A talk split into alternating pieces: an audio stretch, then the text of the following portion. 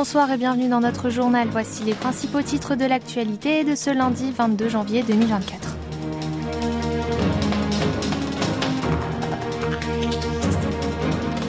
Hale 523, Séoul et Washington réagissent aux annonces de Pyongyang.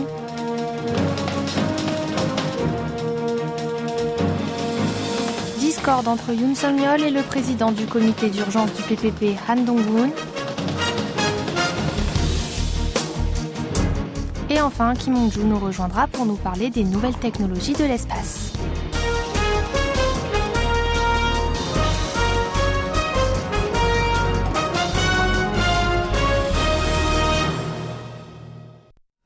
Le bureau présidentiel sud-coréen a déclaré hier que le système sous-marin du Nord, testé vendredi dernier par le régime communiste, serait une sorte de torpille. Ce dernier avait annoncé qu'il avait effectué une expérimentation avec son engin Hale 523 dans la mer de l'Est et que celui-ci était une arme à dimension nucléaire. Pourtant, contrairement à ces revendications, il est peu probable selon Séoul que ce soit le cas. Un officiel du bureau présidentiel de Yongsan a expliqué que Pyongyang n'avait publié aucune image empêchant de démêler le vrai du faux. À cela s'ajoute le fait que la Corée du Nord n'a jamais réussi à développer un réacteur nucléaire assez petit pour rentrer dans une torpille de moins d'un mètre de diamètre. Le régime de Kim Jong-un a affirmé l'an dernier avoir mené brillamment trois essais de son sous-marin à propulsion nucléaire. Il en avait même diffusé des photos. Cependant, la Corée du Sud qualifie de son côté ces dires d'exagérer et de falsifier. Séoul a a souligné que son armée continuerait d'observer le développement d'armements au nord du 38e parallèle grâce au parapluie d'intelligence, surveillance et reconnaissance sud-coréano-américain. Il accélérera en outre le développement de son système de défense complexe pour répondre à la hausse des capacités balistiques nord-coréennes. Sur le même sujet, les États-Unis ont fait part de leur inquiétude à propos du dernier essai du système d'armement nucléaire sud-coréen. En effet, Pyongyang avait annoncé vendredi dernier avoir testé son Hale 523 dans la mer de l'Est. Il avait ensuite prétendu que cette arme pourrait exploser sous l'eau et provoquer un tsunami radioactif. La raison à cet essai, le régime communiste voulait répondre à l'exercice naval conjoint entre Séoul, Washington et Tokyo qui se déroule depuis le 15 janvier. Le porte-parole du Conseil de sécurité nationale de la Maison-Blanche a déclaré que Washington échangeait des informations avec Séoul, mais que cette dernière n'était pas concrète. Il a indiqué qu'il n'était pas en position de pouvoir confirmer les affirmations nord-coréennes. Le Pentagone a fait savoir qu'il surveille les mouvements au nord du 38e parallèle. Il a souligné qu'il continuerait de coopérer avec Séoul et Tokyo dans le but de répondre aux menaces nord-coréennes. La Maison-Blanche reste très prudente après les remarques de Kim Jong et sur ses allusions à une potentielle guerre, John Kirby a en effet insisté sur la nécessité de considérer comme sérieux un régime qui cherche à renforcer sans cesse ses forces armées.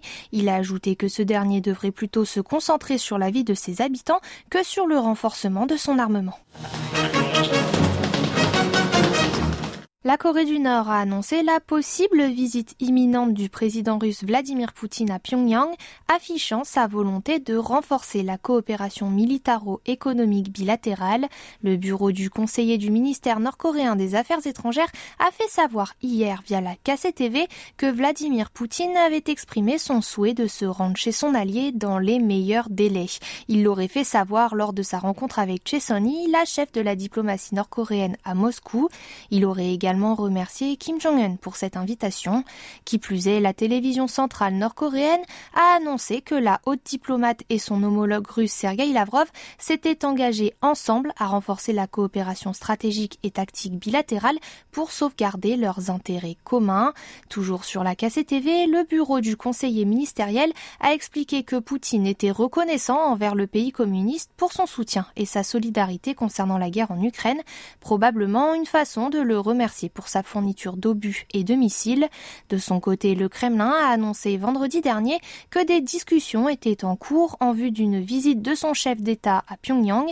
Si ce dernier s'y rend, ce sera une première en 24 ans.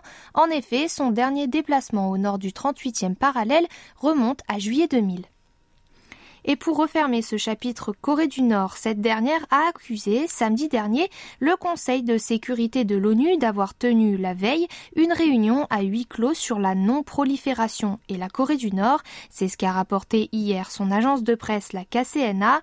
Le ministère nord-coréen des Affaires étrangères a déclaré dans son communiqué regretter que l'organisation onusienne ait abordé sa souveraineté comme sujet de discussion. Il a poursuivi en indiquant que son missile balistique hypersonique, remis en cause par l'ONU, n'a eu d'impact sur aucun de ses pays voisins. Selon lui, ce sont les États-Unis qui effectuent des entraînements militaires conjoints menaçants autour de la péninsule. Pyongyang a souligné qu'il se comporterait de manière claire afin de protéger sa souveraineté et ses profits légitimes. Le Conseil de sécurité avait, durant la consultation, discuté des questions de paix et de sécurité internationale liées à la menace nord-coréenne. Il avait examiné les affirmations selon lesquelles Pyongyang a lancé le 14 janvier un missile balistique hypersonique à portée intermédiaire appelé IRBM à combustible solide. Vous êtes à l'écoute du journal en français sur KBS World Radio. Le bureau présidentiel de Yongsan a demandé hier la démission de Han Dong-un, le président du comité d'urgence du parti au pouvoir du peuple, le PPP. Ce dernier l'a cependant tout de suite refusé. Selon une source de la formation présidentielle, Ing Wan-sop, le secrétaire général du bureau présidentiel, aurait transmis la volonté du chef de l'État lors d'une discussion. En effet, Yoon Song-yeol aurait demandé à l'ancien ministre de la Justice de quitter la tête du parti au pouvoir. Le motif et le suivant, la position de l'homme politique sur les accusations à l'encontre de la première dame Kim Goni. Han Dong-un n'a pas affiché son soutien total à l'épouse du président dans l'affaire du sac à main de luxe. Selon cette source du PPP, le président aurait été d'autant plus mécontent que l'ancien garde des Sceaux aurait laissé l'un des membres du comité d'urgence du parti, Kim Gyong-yul, afficher son désaccord vis-à-vis de l'attitude de la première dame. Selon lui, Kim Goni aurait dû présenter ses excuses à ses concitoyens pour avoir reçu un sac à main de luxe. Par ailleurs, le bureau présidentiel pour demander la démission de Han n'a pas mentionné l'éventuel manque de transparence dans le processus d'investiture des candidats aux élections parlementaires. C'est pourtant une question qui a été soulevée par certains élus du parti.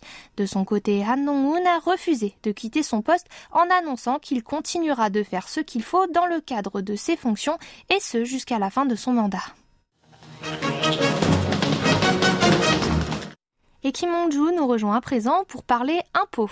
Le vice-premier ministre, aussi ministre des Finances et de la coordination politique, a déclaré que la suppression de l'impôt sur les revenus de placement ne concernerait que certaines catégories sociales. En Corée du Sud, les investisseurs doivent reverser à l'État 20% de leurs revenus d'investissement lorsque le montant de ceux-ci dépasse un certain seuil. Alors, si cet impôt disparaît, les recettes fiscales baisseront elles aussi inévitablement.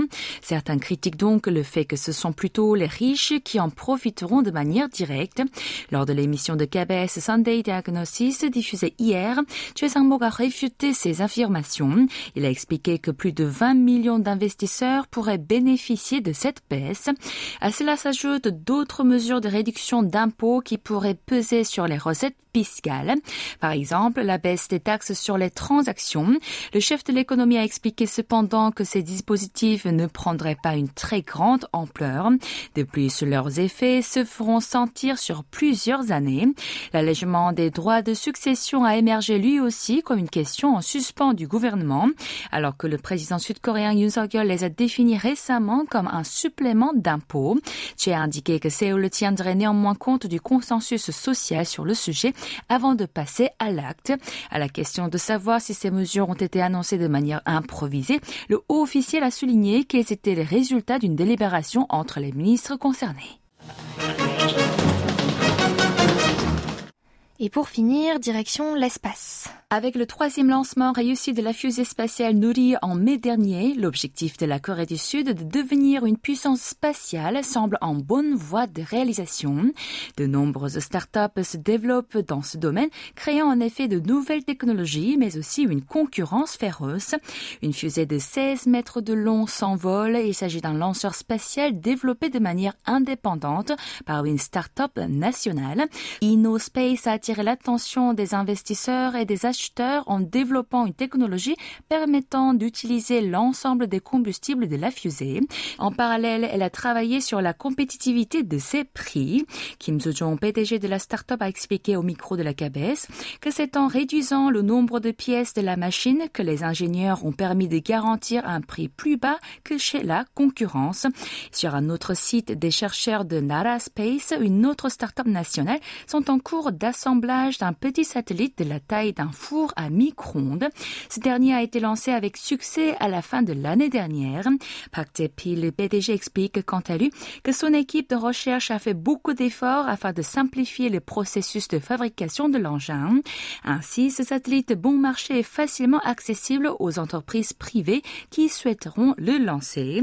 Kim Yang-min, secrétaire général de l'Association coréenne de promotion des technologies spatiales, explique qu'il est important d'accompagner ces nouvelles entreprises par étape et qu'un système de conseil est nécessaire au développement du secteur.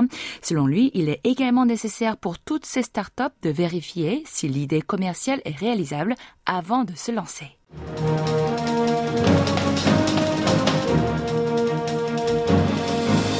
C'est la fin de ce journal qui vous a été présenté par Kim et Tiffany Genestier. Merci de votre fidélité et bon début de semaine sur KBS World Radio.